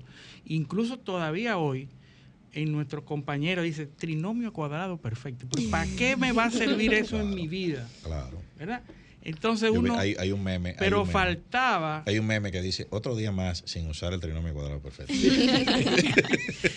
Pero ¿qué pasa? Que ahora las, los medios de educación, la- las herramientas que hay para la educación, te permiten identificar cómo es que tú puedes usar todas esas cosas que 27 resultaban ¿Tú aburridos. has usado antes. alguno de los 27 casos de factorización? Bueno, yo no te voy a responder porque yo estudié eh, eh, No, sí o no, tecnología. ya. ¿verdad? Yo- yo, yo te puedo decir que no, en mi yo, caso. yo di cuatro cálculos en mi primera carrera y después como cinco o seis Pero, más en la segunda. está bien, pero Entonces, después tú te te- no graduaste. te puedo decir que no. Después que te graduaste, o sea, en tu vida cotidiana, o sea, cuando tú te levantas por la mañana, vas a trabajar, Mira. eh, los 27 casos de Quizás no te das cuenta, pero Sí. las operaciones, y eso es lo que vamos a preguntarle, Eso esto no es. eh, ¿cómo han utilizado ustedes en la vida real, en su actividad diaria, en, estes, en estos diseños que ustedes hacen para, para los rovers en la luna y eso? ¿Cómo utilizan los conocimientos que aprenden en las aulas? O sea, son importantes, sirven para algo. Claro, ¿Quién me Claro que sí. Eh, son sumamente importantes eh, porque en las aulas vemos la parte teórica, pero cuando entramos en proyectos de esta magnitud, ya empezamos a engancharnos, vemos cómo aplicar lo que vemos ahí en, al- en algo que nos sirva. Por ejemplo, en el rover eh, es sumamente importante la parte del diseño. Como equipos, en- si son 500 horas para, de trabajo total, 350 horas son empleadas en el diseño, ya que debemos asegurarnos de que lo que O vayamos sea, a fabricar... 70% del tiempo. Exacto. Es, es diseño. Sí. Ok. Porque es, para el ingeniero es sumamente importante asegurar la, seguri- o sea, la seguridad de los tripulantes, de las personas que vayan a usar ahí. Entonces, cuando uno fabrique, que no haya pérdidas. Entonces, hay que aplicar muchos conceptos de física, de mecánica. Calcular, Ciencia de los materiales, que sí, selección que la de materiales. ¿Cómo, cómo ustedes determinan la- las prioridades? La prioridad. O sea, la- en, en un diseño, o sea, ¿qué, ¿qué tenemos que sacrificar? ¿Seguridad por funcionalidad? Eh, Por, nunca, o sea, nunca, nunca la peso. seguridad. eh, eh, Nunca. es ¿qué- mejor que sea pesado y robusto Exactamente. a que se rompa. O sea, Digo, dije eso por, por No, decir sí, algo, sí. pero, Pero eh, ese, es como un norte que nosotros tenemos. O sea, la seguridad de Es nuestros primero. tripulantes, lo primero. Porque, una pequeña anécdota, en el 2019, que fue el primer año que Apolo 27 participó y fue y viajó a la NASA, eh, hubo un accidente, un pequeño accidente. Y eso, el profesor Ezequiel, que es nuestro tutor, lo recuerda mucho, porque él pensó que, que los tripulantes se habían accidentado de una manera un poquito grave, Sí. porque se volcó de cabeza. Gracias a Dios no pasó nada, y, pero, o sea, eso fue algo que después de ese accidente nosotros tenemos en cuenta de que siempre debe ser un, un diseño robusto para evitar eso. Exactamente. A Y- partir Ah, bueno, déjame decir también una pequeña parte y es que ahí se muestra la resiliencia de los dominicanos. En esa historia no solamente acaba ahí, nosotros perdimos el eje que se partió en esa competencia y nosotros éramos unos dominicanos de una pequeña isla, no con mucho apoyo, eh, y para reconstruir ese rover se tuvo que ir a Home Depot porque mientras Estados Unidos, Alemania eh, y todos esos países tenían unos trailers No, y un rover extra móviles. por si acaso el primero se accidentaba, tenían el otro ahí. Sí, tenían dos. Claro, la capacidad, la Claro. capacidad de improvisación de nosotros. eh, Entonces, eh, y sí, luego sí. fue a Home Depot y amaneció, y amaneció con una carpa. La policía pasó, cuenta el profesor, como que hay una tormenta, ustedes no se pueden quedar ahí. Y él, no importa, aquí no vamos a hacer cenar, se le olvidó el hambre, esa noche se olvidó todo. Le salió esa- lo que- la ingeniería criolla. salió. Exactamente. Esa noche se salió la resiliencia dominicana de que uno iba a terminar esa competencia y de que vamos, o sea, vamos a demostrar de que los años que vienen Claro. hay que tenerle miedo a los dominicanos. Y a pesar de que en esa primera competencia, como contaba mi compañera Ingrid, realmente, ok, nos llevamos el mejor de los conocimientos. O sea, nosotros no vimos, a pesar de que no nos ganamos nada en ese año, no vimos, ay, perdimos. No, nosotros vimos una oportunidad de mejora. Aprendieron. Nosotros vimos que realmente había un tema con la seguridad de nuestro rover y ese fue el objetivo principal para el año siguiente. Y por tanto, en el año 2022, nosotros fuimos reconocidos. 2020. Ay, perdón. en el 2020, nosotros fuimos reconocidos como el rover con un sistema de seguridad más robusto de la competencia. O sea, de pasar a ser un equipo que se accidentó de Sí. mala manera en el primer año, en el segundo ganamos. O sea, la seguridad es nuestra prioridad. Y ahí se deja demostrar nuestra determinación en esta competencia. Entonces, Nosotros... Ustedes trabajan de forma continua, o sea, con el diseño El anterior lo van mejorando, lo van... Sí. Un ejemplo, para este año e identificamos a un problema que tuvimos el año pasado y era que era muy pesado. Era robusto, pero era muy, muy pesado. Entonces este año nosotros pusimos eso como meta de ver cómo aligerábamos el peso. Y esa fue nuestra meta y podemos decir que hemos reducido más de 100 libras en comparación a lo del año pasado. Y- O sea, que en, en términos porcentuales, que, eh, ¿cuánto pesaba el del año pasado? Y, Bueno, según nuestros cálculos, porque no teníamos el peso de que exacto, Aproximado. pero hemos reducido, según los compañeros que participaron el año pasado, casi un 50% del Wow. peso. en- o sea, en- de, de un año a otro, 50% del peso. Siendo el peso una de las variables más importantes en, la- en los proyectos espaciales. Claro, y El conservando la robustez del, del- del- del- y la Sí, seguridad. exacto. Mientras menos pesado, hay una categoría, un premio que se le otorga al equipo que construye el rover menos pesado, porque realmente la cápsula en las que van los astronautas y van los equipos es muy pequeña en comparación a toda la nave espacial. Entonces nosotros tenemos que cumplir incluso con ciertas medidas de 5 por 5 por Sí, hay 5. parámetros. Exactamente. Y también el peso es sumamente importante porque un kilogramo en una exploración espacial vale muchísimos dólares, muchísimos dólares. Millones. Mm. Es, es así. Y el, el- la participación, ¿cómo se da la transferencia de conocimientos de un año a otro? ¿Cómo, En- se, cómo ocurre eso? Sí, tenemos un, gru- un grupo donde están todos los eh, participantes de años previos. Ellos so- son los mentores, los mentores especiales, que nos van guiando en el trabajo que habían hecho y nos dan algunas informaciones, qué problemáticas le tuvieron y nos dicen, ok, este, aquí yo lo dejé, ustedes tienen que continuarlo, tienen que Claro. concientizarlo y si tenemos Acumulación algunas- de conocimiento. Exacto. y si tenemos algunas trabas en el camino, ellos nos pueden ayudar a despejarnos para poder solventar el problema. ¿Cuántos son ustedes? Actualmente en el equipo del 2023 somos 14, sin contar a nuestros tres mentores especiales, que son Ezequiel Díaz, Charles Hood y Edward Hart García. Y entonces, ¿cómo está la correlación de mujeres y hombres? Somos cinco, Cinco damas. chicas. Cinco chicas, bueno. Pero, eh, importante mencionar ajá, que la esas- dice, dice- dice un adagio que la verdad viene después del pero. Importante mencionar que esas cinco chicas son las representantes de cada uno de los órganos de Apolo. O sea, todas somos managers de cada Son uno de jefas. los órganos Sí, de sí, Apolo sí, sí. 27. o sea, las cinco que hay son, Son las jefas. cabezas. Sí, Sí, sí. son las cabezas de. A Faisy, que es nuestra STEM manager, que es la encargada de, de, divulgar, de la divulgación de las STEM. Carla, que es nuestra funding manager, encargada del dinero. Y Esa, esa, tenemos esa, esa es importante. sí, a Rosana, que es nuestra telemetry manager, que se encarga de la telemetría, o sea, ir midiendo las condiciones físicas de, de la persona, de los tripulantes. Nuestra Ah, porque, señorita porque Guadalupe. también, también Sí. o sea, eso, eso es una variable que hay que Sí. toma- eh, ir Ujú. midiendo, ir midiendo la, el desempeño físico Sí. eh, y, y la relación con el rover. Sí. Exactamente. O sea, ¿qué, qué impacto tiene que funcione de una forma o de otra. Mira, o sea, no es solamente construir un rover, sino que también nosotros debemos de, o sea, tenemos que hacerle un boom a la NASA, que nosotros, de que ellos digan, este equipo está puesto para eso. ¿Y el premio en qué consiste?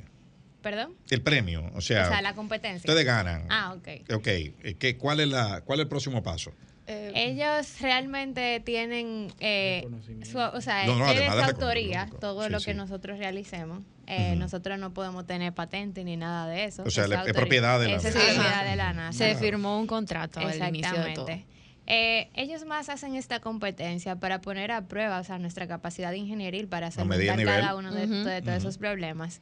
Y también ellos buscan es crear un impacto en cada, en cada país. Y nosotros estamos seguros de que... Y eso promover también. Ese es el eh, mayor Captar premio. talento, porque eso es, un- es una... eh, eh, Ellos, ellos hacen, o sea, actualmente uno nada más participa un solo año a nivel presencial porque acá vino la pandemia y todo eso se, se fue.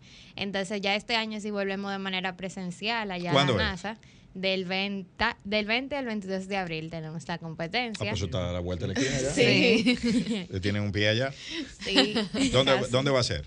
En el NASA Space Center en Huntsville, Alabama. Ah, ok. Muy bien. Y hay una parte que ustedes mencionaron. ¿De dónde sacan ustedes los fondos para hacer y participar? Ellos no trajeron a la de los dineros. Aquí ahí. Ah, ah, pero, ah, pero usted, usted misma es, entonces, dígalo. Realmente nosotros como equipo eh, tocamos las puertas de empresas privadas y también públicas para que conozcan más el equipo y que nos puedan apoyar de esa manera económica, debido a que el costeo de todo el proyecto como tal es bastante elevado. Y, ¿verdad? Necesitamos esa ayuda. Claro. Y, y, y han contado con ¿Cuáles apoyo suficiente. ¿Cuáles Sí. empresas pueden Ay, decirlo? vamos a Díganlo, díganlo. directamente? Sí, realmente hay que mencionarlas porque cada una nos ha brindado su apoyo y su voto de Dígalo. confianza al equipo. Está COP Reservas, Banco Reservas, Agroterra Group, eh, también está Fundapec, Molinos Modernos. Personas particulares también nos han apoyado porque Ustedes, se sienten está movidos por el- proyecto. están abiertos a recibir donaciones Claro. de particulares. Sí. Fundación AES también. O sea, diga los datos para que Fundación si al- Gru- eh, si alguien se Brugal, motiva. Agora Mall. Eh, Si esas- alguien se motiva a donar de nuestros oyentes, pues dígalo. Exacto, los- claro los que datos. sí. Exacto, tenemos un PayPal en nuestro Instagram, arroba polo27, rayita, rayita bajo RD. Eh, Arroba Polo 27, rayita abajo RD. Ahí están Sí. los datos si usted quiere donarle algo. Ahí también está a nuestro muchachos. correo. Exacto, nos pueden escribir y nosotros les remitimos todos los datos correspondientes. ¿Cuánto, ¿Cuánto cuesta en un año? ¿Cuánto le ha costado a usted en un año su participación? Presupuesto. Presupuesto. O sea, aproximado, ¿verdad? Para que la gente entienda la que a la gente no le gusta decir cuánto ganan ni cuánto no, no, cuesta, nada sí, de eso. pero sí ellos sí, falta. sí, Sí, claro. no, y no diga a quienes no le han dado nada. No, no, no lo mencione, porque le vamos a dar la oportunidad de que se reivindiquen. Realmente en este proyecto se va mucho dinero y aproximadamente son 45 mil dólares en adelante. O sea, estamos hablando de bastante dinero. Pero eso cada vez sube es porque Apolo 27 tiene un compromiso muy grande con la sociedad de la divulgación de las STEM. Por lo que, un ejemplo, el STEM Tour que uno tiene pensado, que vamos a dar un poquito más de insight de ese evento para que nos acompañen todos, es un evento que será realizado en Agora Mall y no es algo que Agora Mall te cede un espacio para que tú hagas algo con cartulina y cartón. No, claro. No, ellos sí no patrocinan el espacio, pero no es algo que tú vayas la La producción, es- no vaya tú a poner cartulina y cartón, sino No. algo debidamente apropiado de de, nivel, del de- nivel del de- nivel de Agora Mall. Entonces, eso No, y, y también atractivo para el público, porque no van a ir a ver una cosa fea. ahí. Exactamente. Entonces, ya ustedes saben, es un evento que va a costar un poquito. Entonces, si nuestros oyentes ¿Cuándo, nos ¿cuándo es el evento? eh, Del 22 al 26 de marzo. O sea, eso es la, eh, la En semana dos semanas. En dos semanas. Y En ya- el atrio principal de Agora Mall. ¿Y ya están los fondos para eso? Todavía. estamos ahí todavía. ahí. Necesitamos Necesita- ayuda. necesita más a la Bueno, entonces, entonces lo- lo- nuestros oyentes ya saben que estos jóvenes necesitan apoyo para ese evento, eh, que es eh, del 20 al 22 Del de este 22 mes. al Digo, 26 del 22 de al marzo. 20. Es que, escúchame, ustedes. Eh, entonces, motívense, ayúdenlos. Esto es una buena Si causa. usted tiene una marca una empresa de nivel, nivel nacional y usted quiere verse relacionado con un modelo de éxito de orgullo para el país, si usted lo, quiere ver su marca relacionada a un, a un modelo de éxito y de, y de orgullo al país, pues motívese, ubique a, Apolo 27, done para que usted también disfrute. Y si lo quiere hacer de forma anónima, porque hay gente que no le gusta, no le gusta eh, eh, donar, que no, que no, no, salir, pues perfecto también. Esto es, lo importante es la causa y para lo que se está haciendo. Nosotros tenemos que ir a una pausa ahora, pero, pero esto hay que, esto que, esto hay que aterrizarlo. No, esto y el panel de, sí. No, y también, y también estos muchachos tienen que decir de dónde que ellos vienen. Porque hay que quitar la idea de que las STEM es para, para niños aislados, para gente que no, que tiene un perfil X. No, no, no, y para gente que no, que no sale a fiesta, que no son muchachos comunes y corrientes. ¿eh? Sí, y entonces ahora ellos van a decir de dónde vienen y todo eso. Pero eso lo vamos a hacer cuando volvamos de la pausa. Este paneo semanal, no le cambien. Paneo, paneo, paneo. Sol 106.5, una estación del grupo RCC Miria. Continuamos en paneo semanal por esta Sol 106.5 FM también en nuestro canal de YouTube, Paneo Semanal, y en el canal de Sol 106.5. Y en nuestras redes sociales, Instagram, Facebook y Twitter, Paneo Semanal. Entonces, Luis. Tenemos el equipo de Apolo 27, Apolo 27. del Instituto Tecnológico de Santo Domingo, que está participando activamente en un proyecto que se da en la NASA todos los años y que ya han participado en años anteriores, han obtenido premios importantes para la República Dominicana. Que lo tuvimos aquí el año pasado. Lo tuvimos el año pasado, precisamente celebrando. Celebrando eso. Entonces, eh, lo trajimos porque esta semana que transcurrió, el día 8 de marzo, eh, estuvieron ellos eh, preparando y lo, lo ejecutaron y lo celebraron con mucho éxito un panel dedicado a la participación de las mujeres en, el, en STEM, en la ciencia, tecnología, ingeniería y matemática. Y entonces queremos preguntarle cómo se dio ese evento, qué pasó ahí, quiénes hablaron, eh, cuál fue el resultado de ese, de ese interesantísimo panel. Bueno, Women in STEM, que significa mujeres en STEM en español, fue un evento realizado por Apolo 27 en conjunto con CUP Reservas, que es uno de nuestros patrocinadores. Y en dicho evento nosotros realizamos un conversatorio tipo panel en el cual llevamos distintas mujeres destacadas de la República Dominicana e internacional que hablaron de sus experiencias y de cómo se han enfrentado a los estereotipos y a la discriminación como mujeres en esas áreas.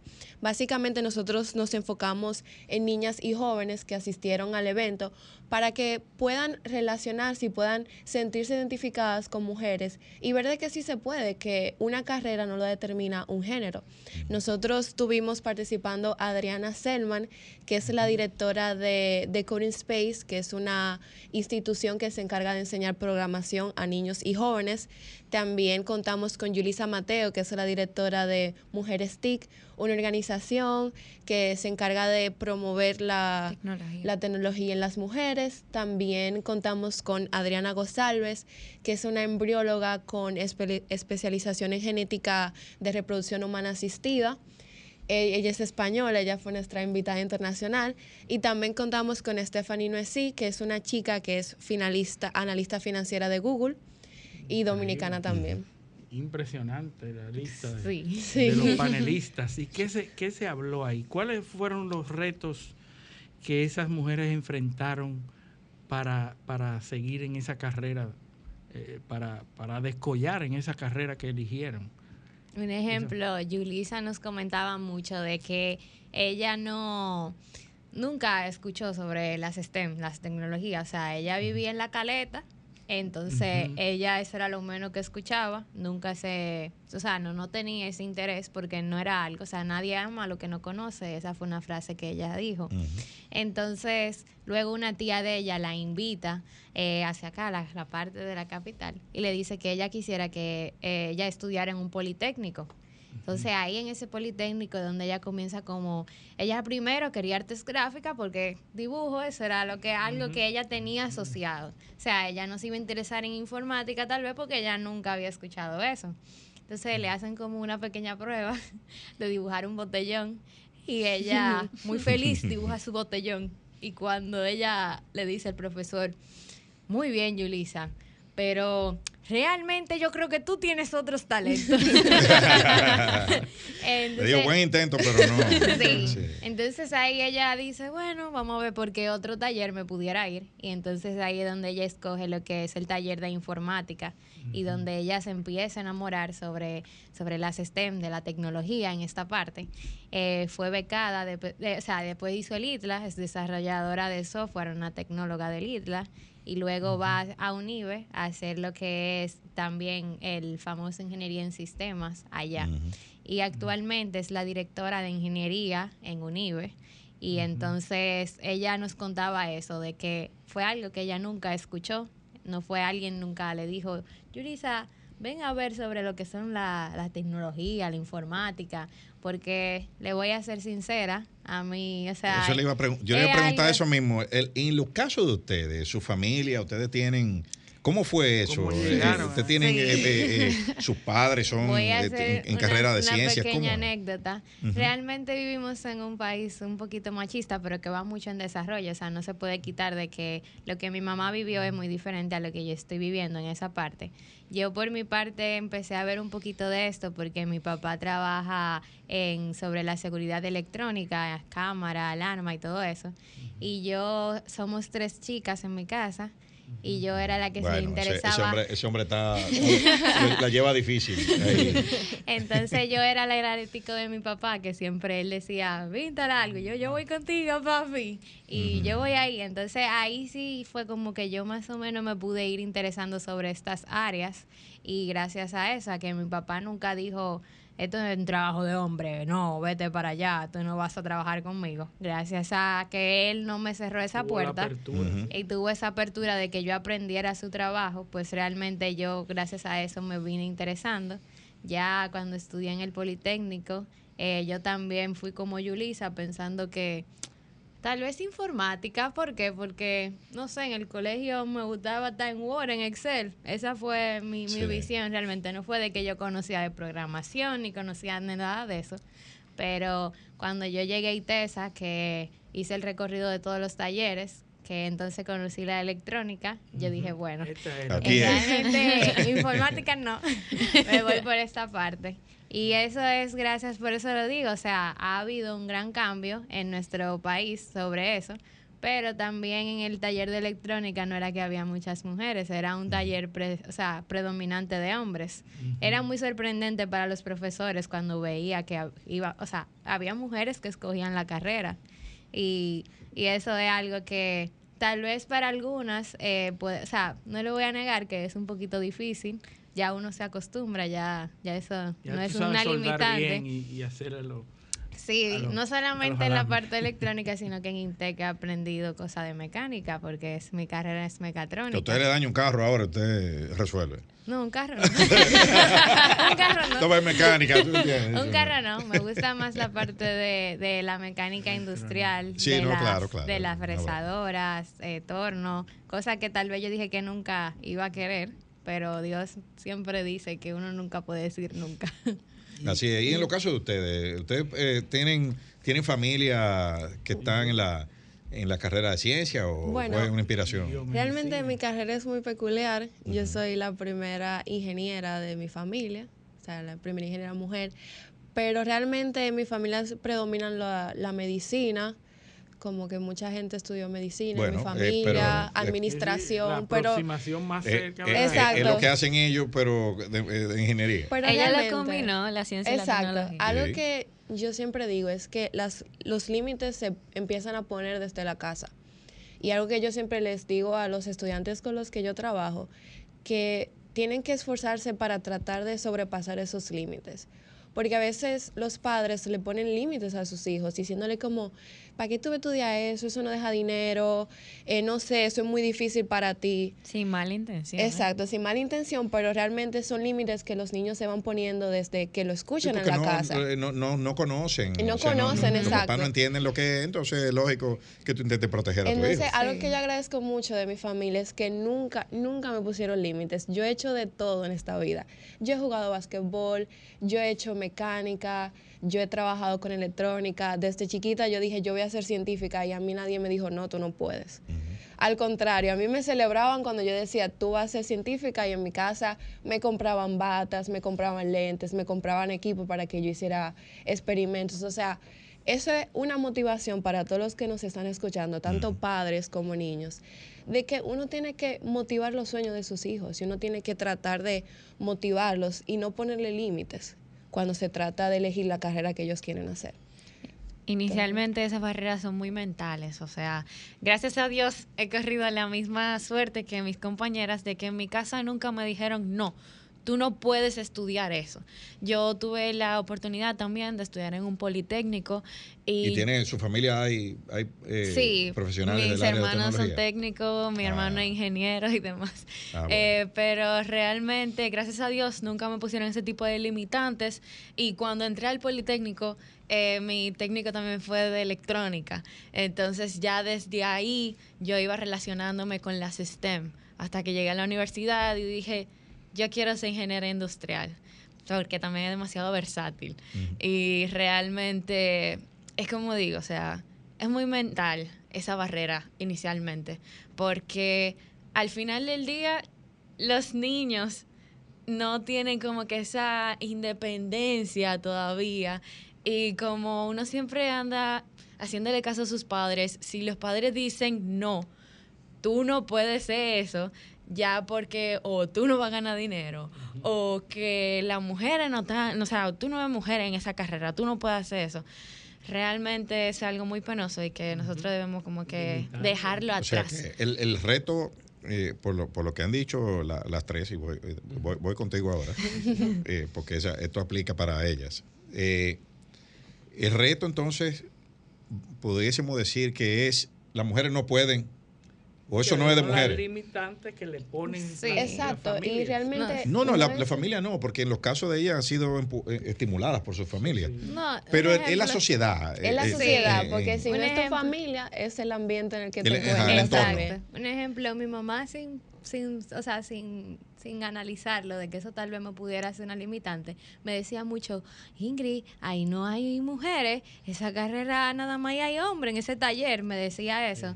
Y tal vez eso, gracias a Dios, no fue una limitante para mí, que me trabajó la mente. Quizás fue un estímulo, un desafío, un. Sí, eh, pero le voy a ser sincera, yo amanecía con hombre nada más porque era un politécnico que exigía demasiado para mí. Y yo era la única, yo no lo voy a negar, yo era la única muchacha que amanecía así con, con mis compañeros. Y eso fue algo que también fue un poquito chocante para mí porque aunque yo he tenido compañeros hombres muy buenos, o sea, no he- ninguno me ha menospreciado por mi género, pero como chica, como mujer, es un poquito a veces como que, wow, realmente no una persona que me va a entender eh, completamente. En ejemplo, las mujeres pasamos por un periodo, entonces cuando uno tenga ese dolor, no hay alguien que realmente diga, yo te comprendo y que realmente te esté comprendiendo, o con algunas cosas que como mujeres pasamos, ¿sabes? Claro. Pero realmente es algo que Apolo me ha dado una visión a mí y que yo quiero que cada niña que esté escuchando lo sepa, de que el sacrificio que uno está pasando hoy en día es para darle las puertas y abrirle un camino a todas las niñas que van a venir detrás. O sea, tal vez los sacrificios que yo veo ahora de que no estoy teniendo compañeras en clase, de que soy muchas veces la única mujer en Intec en mis clases, pero ese sacrificio que yo estoy pasando y de yo poder acompañar con mis compañeras aquí, de, de, de darle aliento a esas niñas de que estudien STEM, de ese sacrificio al final, para ellas, cuando ellas suban, van a poder tener aunque sea tres compañeras más de las que yo Claro. tuve. Y con ellas siguiendo divulgando, las demás van a tener cinco y así vamos a ir en aumento. Entonces eso es lo Sí, que porque eso me es lo que, está lo que se motivando quiere es re- replicar este Exacto. modelo. Ajá. Pero vamos a dejar, vamos, a, dejar- vamos a dejar hablar al hombre, el hombre que está en Estrella- minoría aquí. Estrella, yo quiero que, que me diga entonces la, el, el lado contrario. O sea, Claro. ¿cómo ve él eh, la participación de la mujer en su grupo, si alguna vez la menospreció, si alguna vez pensó O si él no ve que a- sus compañeros varones de- dicen, no, ella no, O porque. si otros- ¿entiendes? o si que, él, que él ha visto, cómo lo percibe. A ese punto quería llegar. Sí. Eh, desde mi condición de hombre, eh, realmente, a pesar de que tal vez en el mercado haya ciertas brechas entre los géneros, Ujú. pero en el equipo nosotros estamos bastante orgullosos de nuestras compañeras. Son cinco mujeres que siempre dan la cara y en muchos casos... Además de que son las cabezas. líderes. Preferimos líderes. Eh, siempre están ahí, nunca la hemos menospreciado. Sabemos mucho que son mujeres capaces, inteligentes. Realmente son estrellas en el equipo. Y por eso nunca nos consideramos como superiores. Para nosotros todos somos iguales y tenemos la capacidad cuando hay debates. Todos nos podemos escuchar los puntos de vista de los demás para llegar a un punto en común, un punto que le beneficie al equipo completo. Usted en su desarrollo desde la, desde la escuela hasta la universidad no experimentó algún tipo de, de discriminación con, con las compañeras en algún proceso, ¿no lo ha observado? En, observado... No, no en el equipo que va Polo, que ya sabemos que no, Ujú. pero en, su, en el desarrollo. No, claro, dentro de mi desarrollo yo he visto en diferentes aspectos, en deportes, en clase, siempre hay una pequeña brecha, pero ya no voy a decir que es en co- con to- todas las personas, porque también eso influye mucho en la crianza. Ujú. Por ejemplo, yo vengo de un círculo donde a mí no se me ha criado de esa forma, se me ha criado que hay que respetar a la En su familia hay científicos, hay. hay- en per se, en mi, en mi núcleo, ¿no? En la Pero familia tengo nuclear, no. allegados, tengo primos, tíos, que sí, que por ahí usted se pudo haber inspirado por ahí, por uno de ellos, ¿verdad? Yo principalmente, aunque mi papá no, no ejerce en esa área, yo me inspiré de él porque él me... O sea, él tenía un técnico en electrónica, entonces él me... me De ahí- de ahí- de ahí fue que salió. me un politécnico. Siempre lo- a veces los hijos siguen donde uno se queda. eh, Exacto. eh, eh. Eliseo, yo no quiero dejar pasar la oportunidad de, de felicitar al ITESI, el, el Instituto Técnico Salesiano. ITESA. ITESA. ITESA, perdón. Ajá. El ITESA, el Instituto Técnico Salesiano, que está haciendo una labor increíble, impresionante, porque están saliendo técnicos de tanta valía de ahí. Los, en, el- en la, en la profesión, en la calle, cuando uno le toca buscar y, y escoger técnicos y seleccionar técnicos. Cada vez que me ha tocado escoger un técnico de ese politécnico específicamente, son personas de primera línea, valiosos, súper valiosos. Está haciendo una labor por el país impresionante. Así que, porque lo he oído varias veces y lo han no, mencionado nos, quedan, aquí. nos quedan cinco minutos, pero yo quiero, porque parte del aterrizaje que tenemos que hacer con la ciencia, pues la gente ve a los científicos todavía como seres eh, eh, muy, disti- muy distintos Muy, a ellos. claro. Eh, individuos con, uno, con unas capacidades sociales nulas. Entonces yo quiero que ustedes me digan, primero, de dónde ustedes, de los, los- de las escuelas o los colegios donde ustedes vienen, para que vean que sí se puede, y después que me expliquen que a ustedes les gusta hacer para divertirse, que ustedes son jóvenes comunes y corrientes, Claro, como claro. cualquier otro. Claro. Así que comience usted por, por allá. Bueno, eh, yo estudié mi bachillerato en ITESA, en el Ujú. Instituto Técnico Salesiano. Nos dimos cuenta. Eh, ya luego pasé, estoy ahora mismo en Intec y a mí me encanta bailar. es algo que disfruto muchísimo en mi tiempo. Mire la dualidad, ella es la única mujer en el taller de electrónica, pero baila también. Sí. Y en mi tiempo libre me gusta mucho bailar y ver películas, es algo que, que- que me apasiona Como muchísimo. cualquier joven. Sí. ¿Y usted? En mi bachillerato lo cursé en el Instituto Politécnico Loyola. en- soy de los Tres Brazos, en Santo Domingo Este. Y en mi tiempo libre realmente me gustaba mucho bailar, me gusta cocinar, ver series. Me gusta despejar la mente. Yo estoy igual que Fran Mil. Eh, Usted está- estaba en el, Politécnico Loyola, Sí, nosotros estudiamos juntos. Somos el mismo técnico. Eh, yo resido también en Santo Domingo Este, Alma Rosa específicamente. Y me encanta bailar también. Nosotros somos bailadores. dices. usted- él, él- él cocina y usted baila. falto yo. ¿Eh? Él cocina y usted baila. Claro. Él cocina, nosotros bailamos.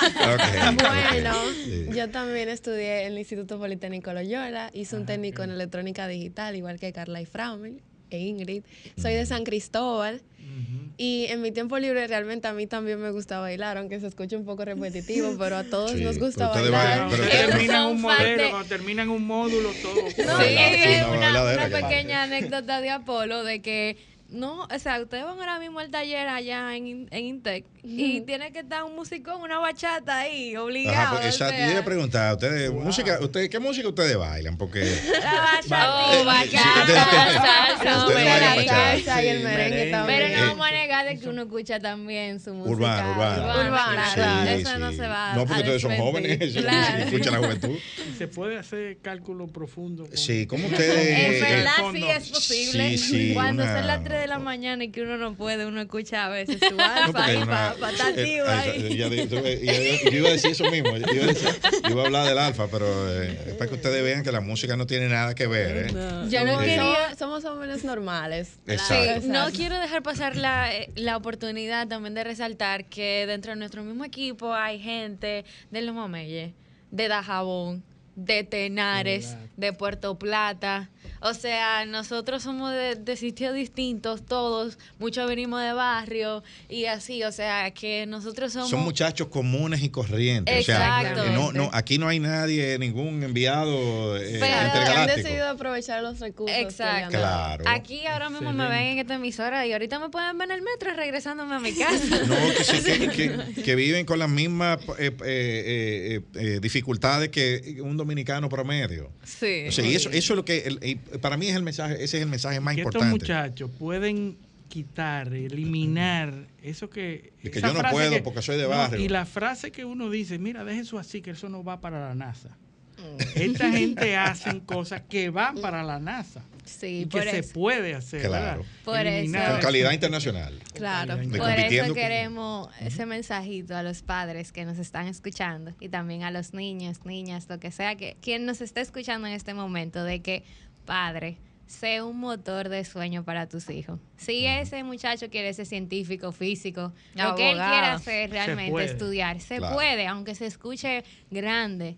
Sé motor de que sí, dile Ustedes sí. tienen- Entonces- en vez de comprarle muñeca y ella quiere ser ingeniera, comienza a comprarle su, ca- su cajita de herramientas. O sea, empieza desde el hogar a cambiar lo que tú le das a tus hijos. O sea, a, a que se incursione, que vea cosas nuevas, no solamente muñeca y YouTube. Empieza a buscarle youtuber tal vez que puedan darle una visión diferente. Eh, vamos a ver un experimento así chulísimo. que hay Comprarle kits youtubers. que ellos pueden Exacto. interactuar con eso. Cómprale Cómprale cosas cosas cómo funciona. que sean diferentes En realmente. el minuto final, inviten la actividad que ustedes tienen, reiteren la invitación. Nosotros lo queremos invitar a todos a nuestra actividad que se va a realizar en Ágora. Es el STEM Tour. Es un tipo de feria tecnológica, científica, en las cuales las personas van a poder interactuar con diferentes experimentos realizados por Apolo. Va a ser llevada a cabo del 22 al 26 de marzo en el atrio principal de Ágora Mall, de 10 de la mañana a 8 de la noche. Bueno, yo de verdad que yo estoy orgullosísimo. No, no, Eh, los de- felicito a todos. Los felicito. Y transmitan nuestras felicitaciones al resto del equipo. Claro, y, claro. y sobre que todo, están eh, y lo- escuchando. lo que más me enorgullece es que son muchachos comunes y corrientes eh, que están demostrando que sí se puede. Es la, es la cara, es otra cara de la juventud. De la que siempre vemos. Eh, que exactamente. siempre Aquí vemos. mucha gente que le gusta de, de- de la verticalidad señalar a, eh, eh, a los otros y denostarlos. Y esa es la cara de la juventud dominicana. eh, que está en nuestros barrios, está en nuestros, en nuestros, en nuestros pueblos. Pero ya llegamos a la pausa, agradecerles infinitamente, decirles que las puertas están abiertas para cuando ustedes quieran volver y agradecer a nuestros televidentes de. Teleoyentes también. Nuestros televidentes la sintonía eh, en esta edición de Paneo Semanal, esperando contar con el favor de su audiencia el próximo sábado en otra edición de Paneo Semanal. Hasta entonces. Paneo, paneo.